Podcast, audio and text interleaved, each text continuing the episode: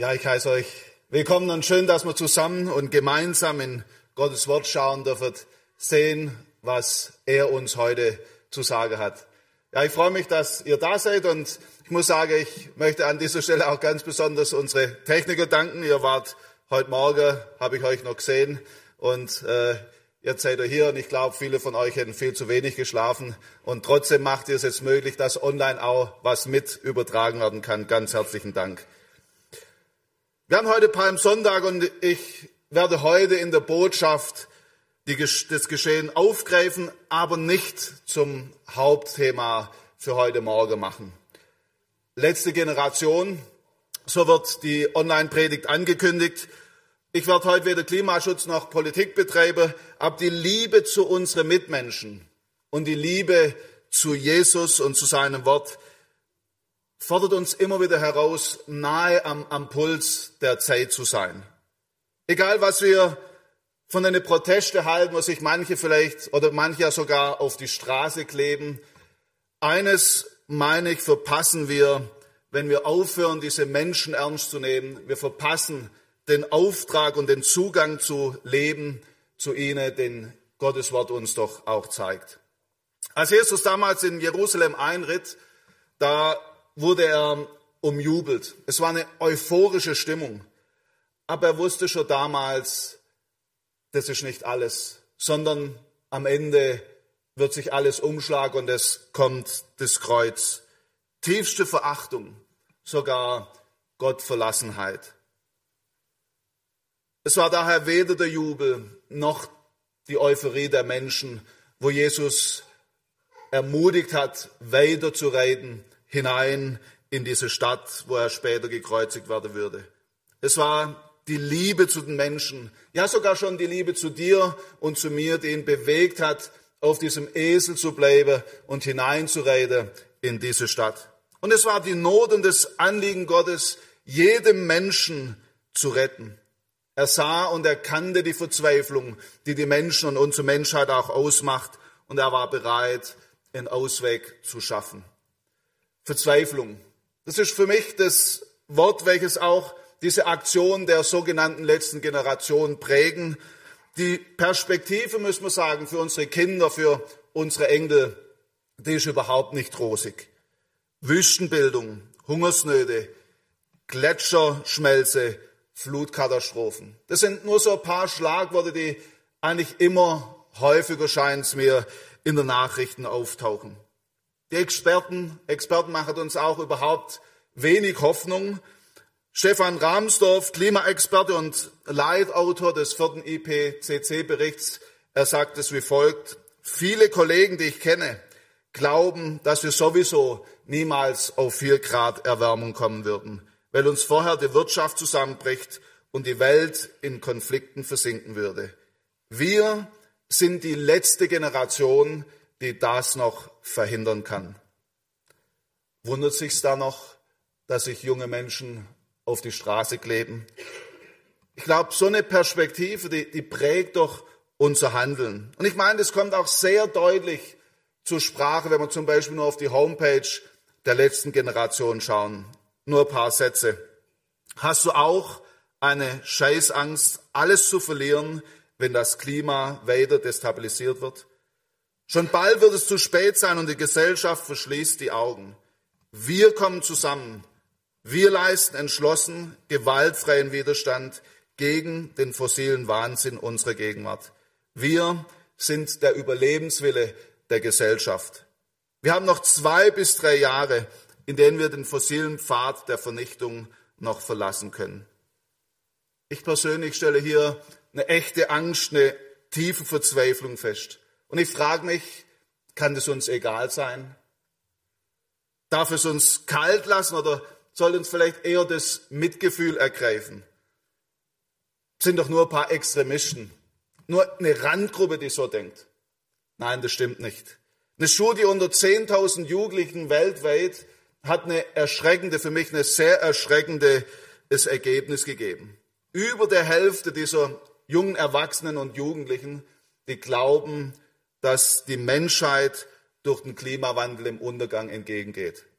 76 Prozent erklären, die Zukunft, die ist furchteinflößend. Und sogar 39 Prozent überlegen, ob sie überhaupt noch Kinder wollen. 39 Prozent. Ich weiß nicht, ob wir die Angst greifen oder nachvollziehen können, aber können wir vielleicht als Christen eine Perspektive geben? Oder sind wir vielleicht nur froh, dass wir schon alt genug sind oder vielleicht es uns noch so gut geht? Ja, Gottes Wort spricht sehr, sehr offen von echter Verzweiflung. Und sie bietet uns Antwort auch für die Zeiten, in denen wir heute stehen. Für mich wurde in den letzten Tagen, in der vergangenen Woche, ein Text aus dem Alten Testament zu einer großen Hoffnung. Ich habe Teile davon auch an der Beerdigung als ähm, Predigtext gehabt. Eigentlich ein Ort der Verzweiflung, oder? Doch Gottes Wort schafft Perspektive, auch am offenen Grab. Und deshalb schlagt gerne mit auf, Psalm 31, 13 bis 17 wollen wir zusammen lesen heute. Und wir wollen zusammen entdecken, welche Antworten gibt uns Gottes Wort. Psalm 31, 13 bis 17. Dort schreibt David, der diesen Psalm geschrieben hat, Psalm 31 ab Vers 13, ich bin in ihren Herzen vergessen wie ein Toter. Ich bin wie ein zerbrochenes Gefäß geworden, denn ich höre das Tuscheln der Menge. Schrecken ist überall. Sie beraten miteinander über mich und planen mir das Leben zu nehmen. Ich aber, Herr, hoffe auf dich und sage, du bist mein Gott. Meine Zeit steht in deinen Hände, Händen. Rette mich aus der Hand meiner Feinde und vor denen, die mich verfolgen. Lass dein Angesicht über deinem Knecht leuchten. Hilf mir durch deine Güte. Verzweiflung. Das ist, finde ich, das Schlagwort, welches die Situation beschreibt, in die hier David, der Autor des Psalmes, steht. Das erste Wort, das mir auffällt, ist vergessen. Vergessen wie ein Toter, sagt David. Auch wenn man noch lebt, er fühlt sich wie ein Toter, so vergessen. Wer sich vergessen fühlt, der wird doch entweder resignieren oder mit aller Macht, mit allem, was er kann, nach Aufmerksamkeit ringen. Ich meine, beides ist kennzeichnend für die Zeiten, in der wir leben. Wie viele Personen sind heute einsam, nicht beachtet? Weder auf dem Arbeitsplatz noch von der Familie, teilweise nicht mal vom Ehepartner. Und so zieht man sich immer weiter zurück und der Teufelskreis dreht sich immer weiter nach unten. Andere, die machen genau das Gegenteil. Sie gehen laut, schreiend oder rufend, teilweise auch still auf die Straße und protestieren. Warum? Weil sie sich vergessen fühlen von der Politik und von der Verantwortungsträger. Das nächste Wort, das hier kommt, ist Verleumdung. Ja, sogar Todesdrohung. Wer Todesangst kennt, der kennt doch Verzweiflung, oder nicht? David, der hat es nicht nur einmal erlebt, er verkroch sich in der Berge. Er hastete von einem Ort zum anderen, immer auf der Flucht. Auf der Flucht vor Feinde und sogar vom eigenen Sohn. Von allen Seiten droht mir Gefahr, meine Feinde tun sich zusammen, um mich aus dem Weg zu räumen, sagt David in Vers 17. Gibt es da noch eine Perspektive. Perspektive mit dem, mit dem Tod vor Augen. Das wäre doch das, was helfen würde, oder nicht? Perspektive selbst dann, wenn morgen unsere Welt untergeht. Ist sowas möglich? Wir merken, die Verzweiflung von David ist riesengroß, aber plötzlich, für mich fast wie aus dem Nichts, bricht bei ihm Hoffnung heraus eine Perspektive und David bekennt, ich aber, Herr, hoffe auf dich und spreche, du bist mein Gott. Meine Zeit steht in deinen Händen. Erstaunlich oder nicht? An der Situation hat sich offensichtlich nichts geändert, oder? Überhaupt nichts. Aber David, er, er blickt weg von sich hin zu Gott. Zu einem, der selbst in der Verzweiflung die Kontrolle nicht verliert. Der sogar dann, wenn der Tod uns bedroht, wenn morgen die Welt untergeht, uns eine Perspektive schenken kann. David, der hat eine innige, eine ganz persönliche Beziehung zu diesem lebendigen Gott, zu dem, der das Universum geschaffen hat, das Kos der Kosmos lenkt und meine Lebenszeit kennt. Und deshalb nennt ihn vertrauensvoll mein Gott. Und er stellt fest, meine Zeit steht in Gottes Händen. Egal was die Zeit bringt, unabhängig von den Umständen, es liegt in Gottes Hand. Wer diese Hoffnung finden will, die der David gefunden hat, der muss als erstes einmal zur Erkenntnis kommen, meine Zeit steht gar nicht in meiner Hand. Wir können vielleicht die Welt retten, wir können das Klima beeinflussen, aber eines können wir nicht. Wir können nicht unsere Lebenszeit bestimmen. Keiner von uns, wirklich keiner, weiß, wie lange er noch zu leben hat. Denn meine und auch deine Zeit steht nicht in meiner Hand. Ich glaube, dieses Wissen, das kann enorm beängstigend sein. Es kann aber auch tröstlich sein. Entscheidend ist doch, in wessen Hand meine Zeit steht. Können wir dieser Hand trauen? Meint sie es gut oder ist es die Hand, die voller Willkür oder Eigennutz getrieben ist? Sind es Hände vielleicht, die Freude haben, mein Leben zu beschweren, mir so richtig eine reinzudrücken, mir meine Grenzen zu zeigen, mich zu vernichten? Oder sind diese Hände stark, schützend?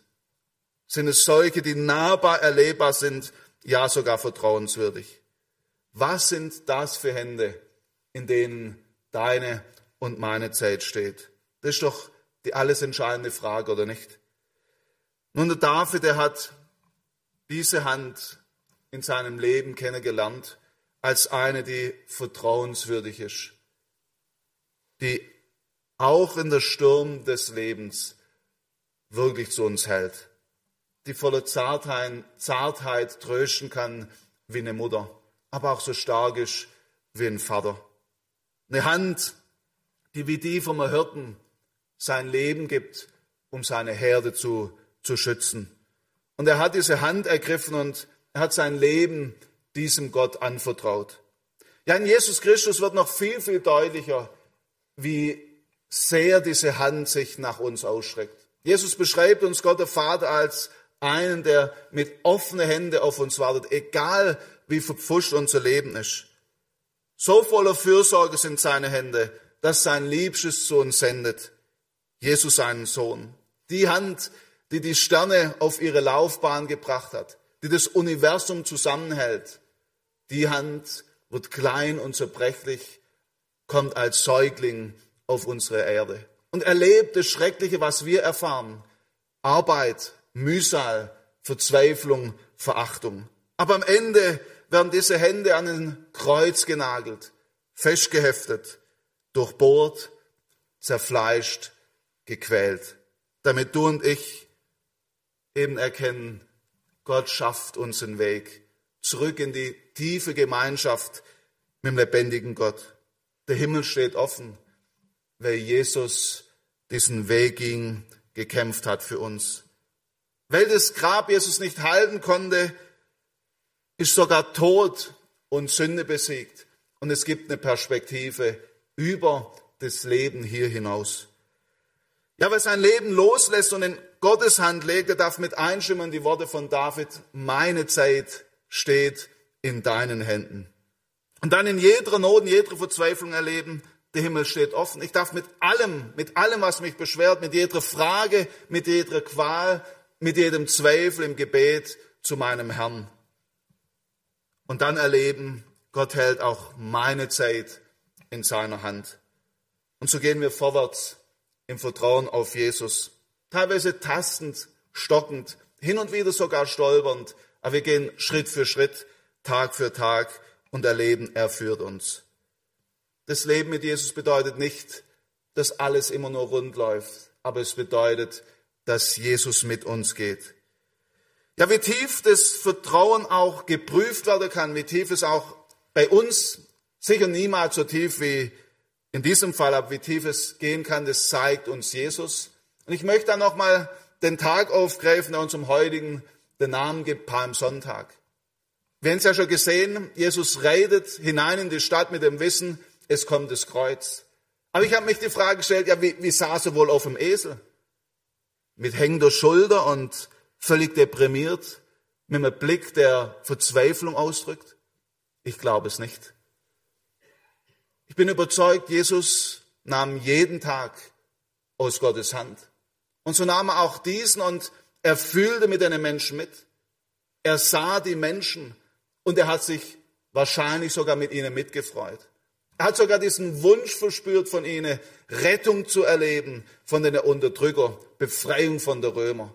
Aber er wusste, das Problem liegt tiefer. Es ist nicht das, was die Menschen so quält, sondern zuerst und vor allem muss doch die Unterdrückung von der Macht der Sünde und dem Tod von uns fallen. Und so reitet er mit diesem Anliegen hinein, uns Menschen wirklich einen Ausweg zu schaffen, Befreiung, ein Leben aus der Verbindung mit Gott. Jesus rang mit Todesangst und tiefer Verzweiflung, aber am Ende konnte er sogar sagen, nicht mein Wille, sondern deiner geschieht. Wie war das möglich? Der Hebräerbrief zeigt uns, weil Jesus Gehorsam gelernt hat, selbst Jesus, Schritt für Schritt ging er den Weg, ein Tag nach dem anderen. Und so konnte er jeden Tag aufs Neue aus Gottes Hand leben. Wer seine Zeit in Gottes Hände weiß, der lebt anders. Warum? Der kann jeden Tag wieder neu aus seiner Hand nehmen und verantwortungsvoll vor Gott gestalten. Das führt dazu, dass wir unser Leben nicht nach unserer Vorstellung erleben, sondern immer wieder neu die Hände falten und Gott um Rat fragen. Aber dann auch in sein Wort schaut und uns Wegweisung geben lasset für den konkreten Alltag. Ich möchte es mal so formulieren, würde unser Leben nur in unserer Hand liegen, dann müssten wir ein bisschen krass ausgedrückt auch uns auf die Straße kleben. Alles dafür tun, damit es Perspektive wieder gibt. Nun, ich glaube, wir sollten als Christen auch mit Demut auf unsere Mitmenschen schauen. Ja, sogar auf die, die sich die letzte Generation nennen. Das Ende ist nahe, ist doch eine Botschaft, die auch wir Christen kennen, oder nicht? Und es gibt auch unter Christen leider extreme Lebenshaltungen, wie wir mit dieser Botschaft umgehen. Ich nenne nur zwei. Entweder wir resignieren oder wir denken, entweder wir resignieren und denken, es kommt, es kommt sowieso, wie es kommen soll. Wir warten die Zeit ab. Wir kapseln uns ab. Oder wir fallen in einen übertriebenen Aktivismus. In einen Aktivismus, wo ich einfach nur noch handle, ohne mit Jesus im Gespräch zu sein. Vielleicht indem wir nicht mal mehr die Menschen wahrnehmen um uns herum. Oder indem wir nur noch Menschen retten wollen, aber den ersten Auftrag vergessen, den Gottes Wort uns gibt, nämlich bebauen und bewahren. Ganz am Anfang der Schöpfung. Das Leben zu gestalten, mit dem, was Gott uns anvertraut hat, wirklich verantwortungsvoll umzugehen. Ja, bis heute gibt es leider christliche Gruppierungen, die denken und sind überzeugt, in sieben Monate geht die Welt unter. Sind ihre Arbeitsstelle gekündigt. Sie haben alles verkauft, weil sie scheinbar wissen, in sieben Monate geht die Welt unter. Ja, Gottes Wort spricht klar, ganz klar vom Ende dieser Welt. Aber sie warnt uns vor Spekulation. Weder blinder Aktivismus noch Resignation ist der Weg, den Gott uns zeigt, sondern es gilt, Tag für Tag, das heute aus seiner Hand zu nehmen und mit ihm zu gestalten. Ich glaube, genau das passiert, wenn wir unsere Zeit in Gottes Hand wissen. Das macht mich nämlich abhängig von meinem Herrn und lässt mich fragen, was ist heute dran? Und dann gehe ich mit der Gewissheit, dann breite ich meinen Alltag vor ihn aus und ich gehe mit der Gewissheit in den Tag, Jesus geht doch mit. Gott, unseren Vater zu ehren, bedeutet für mich ganz praktisch, dass wir dankbar nehmen, was er uns schenkt, aber nichts für selbstverständlich halten, aber auch mit Respekt dem gegenüber leben, der uns das alles schenkt. Für mich ist es deshalb selbstverständlich, dass wir als Christen auch die Schöpfung bewahren. Wie kann das anders sein, wenn Gott es alles so liebevoll gestaltet hat? Doch eines tun wir dabei nicht. Wir verwechseln nicht den Schöpfer mit der Schöpfung. Die Schöpfung zu bewahren macht doch nur dann wirklich Sinn, wenn wir damit den Schöpfer ehren. Und dann gibt es eben einen zweiten Auftrag, der bleibt für uns, solange diese Erde besteht. Wir gehen hinaus und wir erzählen von unserem Vater, von Jesus, der sein Leben für uns gab. Einer, der Hoffnung gibt und uns jeden Tag ermutigt, deine und meine Zeit liegt in seinen Händen. Ich muss euch schon ehrlich sagen, mich beschämt teilweise der Eifer von dieser letzten Generation. Auch wenn ich lange nicht jede Art und Weise für gut heiße. Aber ihr Anliegen, mit was für einem Einsatz tragen die das hinaus? Was würde passieren, wenn wir als Christen wieder auf die Straße gehen würden? Nicht, indem wir uns festkleben, sondern indem wir mit einem Anliegen für unsere Mitmenschen unterwegs sind. Ein Herzensanliegen, um ihnen Perspektive zu geben. Ja, solange Gott uns die Zeit schenkt, leben wir eben mit diesem gewaltigen Auftrag, die frohe Botschaft hinauszutragen. Aber auch mit der Zusage, ich bin bei euch alle Tage bis ans Ende dieser Welt. Haben wir als Eltern, als Großeltern hier nicht ein sehr wichtiger Auftrag, unseren Kindern und Urenkeln eine Hoffnung zu geben, dass sie nicht die letzte Generation sind, sondern die nächste. Eine, den großen Unterschied machen davon kann. Gehen wir ihnen doch voraus. Lernen wir ihnen den Glauben authentisch und echt zu leben.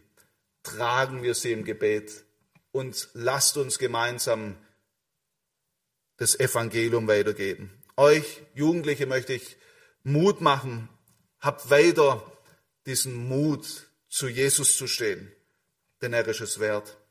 Ich weiß, dass viele von euch das sehr authentisch und gut machen. Wir hatten kürzlich ein Lehrer-Ehepaar bei uns zu Besuch und es hat mich gefreut zu hören, wie er erzählt hat, er hat auch einige äh, Schüler, die in unsere Gemeinden gehen, nicht, nicht von hier. Und er erlebt es, wie sie authentisch und echt zu ihrem Glauben stehen, nicht gekünstelt, sondern einfach natürlich auch in ihrer Schule.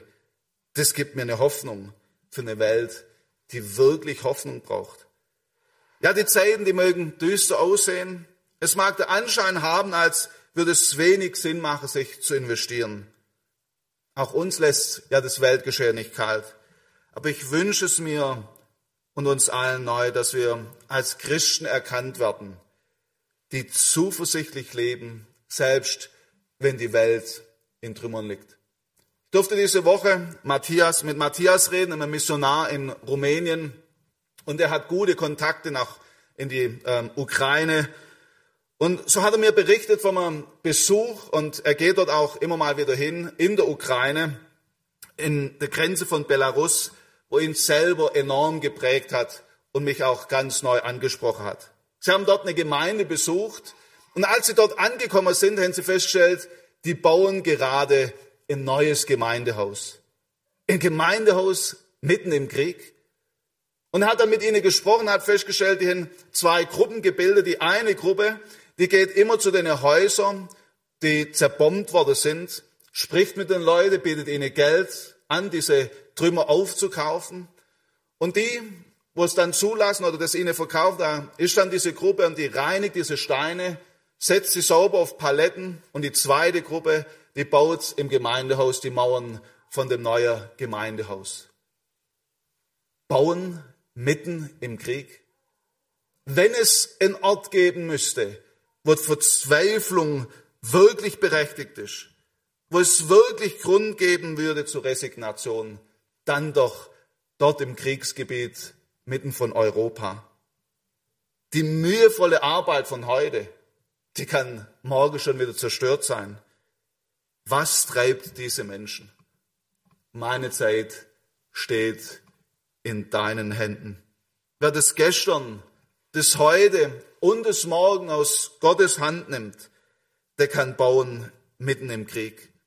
Selbst wenn das mühevoll aufgebaute von gestern oder heute morgen kaputt geht, war es nicht umsonst, weil es wurde getan mit dem Blick auf die Ewigkeit. Sie bauen ja nicht für sich, sondern mit dem großen Anliegen, dass noch viele den kennenlernen, der uns eine Perspektive gibt, mitten in der Not. Eine Perspektive über das Leben hin, hier hinaus. Das ist das Anliegen, was sie antreibt dort im Krieg. Ich glaube, diesem Beispiel dürfen wir folgen. Selbst dann, wenn es so scheint, als könnten wir nichts mehr bewegen. Wir vielleicht krank, schwach, hilflos im Bett liegen. Selbst dann können wir noch Gott ehren. Denn wenn wir lernen, auch diese Zeit aus Gottes Hand zu nehmen, ehren wir damit Gott. Ich muss euch sagen, mich persönlich ermutigen am meisten die Christen, die verbissen an Jesus festhalten, selbst in der tiefsten Not. Sie spornen mich an, mein Leben dem einen zu weihen, der sein Leben für mich gab. Vielleicht gibt es heute welche, die sich fragen, was kann ich noch tun? Ich, hätte ich noch Kraft, ich, ich würde noch gerne noch mehr bewegen. Darf ich uns ermutigen, es zu tun wie David, die Hände zu falten und zu beten, unsere Sorgen dem anzuvertrauen, der handeln wird, und Menschen in Fürbitte ihm herzulegen. Gefallene Hände möchte ich mal wieder sagen, so schwach sie sein mögen, sind die stärksten, die unsere Erde zu sehen bekommt. Denn dort handelt Gott. Wir merken, wer seine Zeit aus Gottes Hand nimmt, der kann auch die Zeiten, die sinnlos erscheinen, immer wieder aus der Ewigkeitsperspektive betrachten. Meine Zeit, wenn ich sie aus Gottes Hand nehme, ist ein Geschenk. Kostbar und wertvoll. Das ermahnt mich und ich hoffe uns alle, unsere Zeit nicht zu vergeuden, sondern immer wieder neu aus seiner Hand zu nehmen und zu gestalten. Gegen Ende möchte ich noch ein Wort an die richten, die heute vielleicht da sitzen und vielleicht hadern mit der Vergangenheit. Alles, was man falsch gemacht hat. Als Rentner denken wir vielleicht an vergeudete Stunden. Als Eltern an das, was wir in der Erziehung vernachlässigt haben.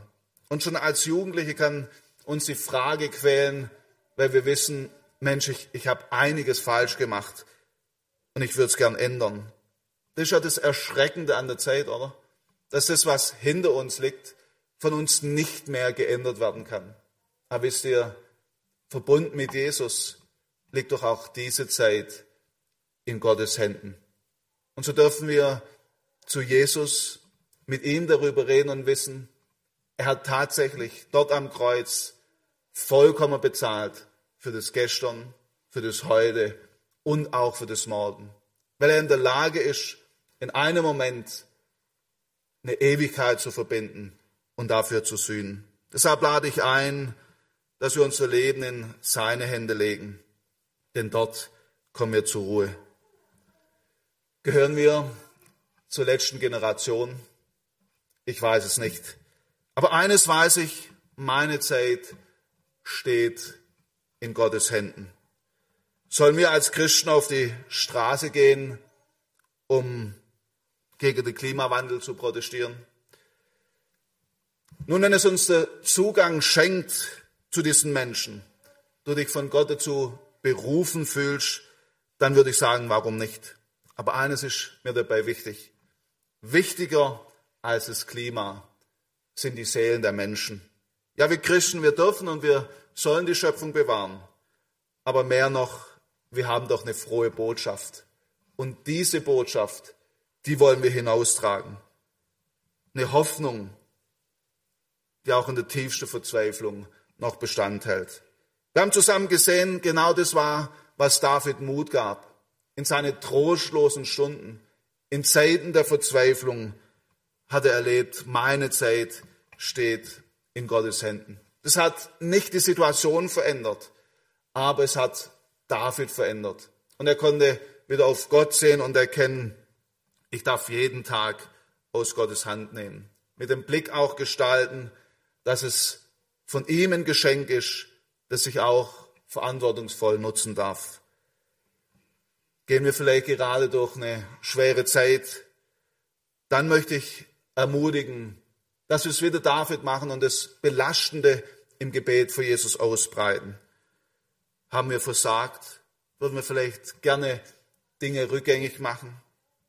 Auch das möchte ich ermutigen. Bring es dem, der schon längst dafür bezahlt hat, Jesus Christus. Und dann lass uns gemeinsam wieder neu uns diese Perspektive schenken lassen. Meine Zeit steht in Gottes Händen. Wenn wir Auftrag nach Hause gehen, einer Welt von dem zu erzählen, der uns Hoffnung gibt. Ich möchte uns, bevor ich bete, eine kurze Zeit geben, wo wir das, was uns bewegt, unserem Herrn nennen, ganz alleine, ganz persönlich, egal ob hier vor Ort oder zu Hause, online, eine Zeit, wo wir eine Antwort geben auf das Gehörte.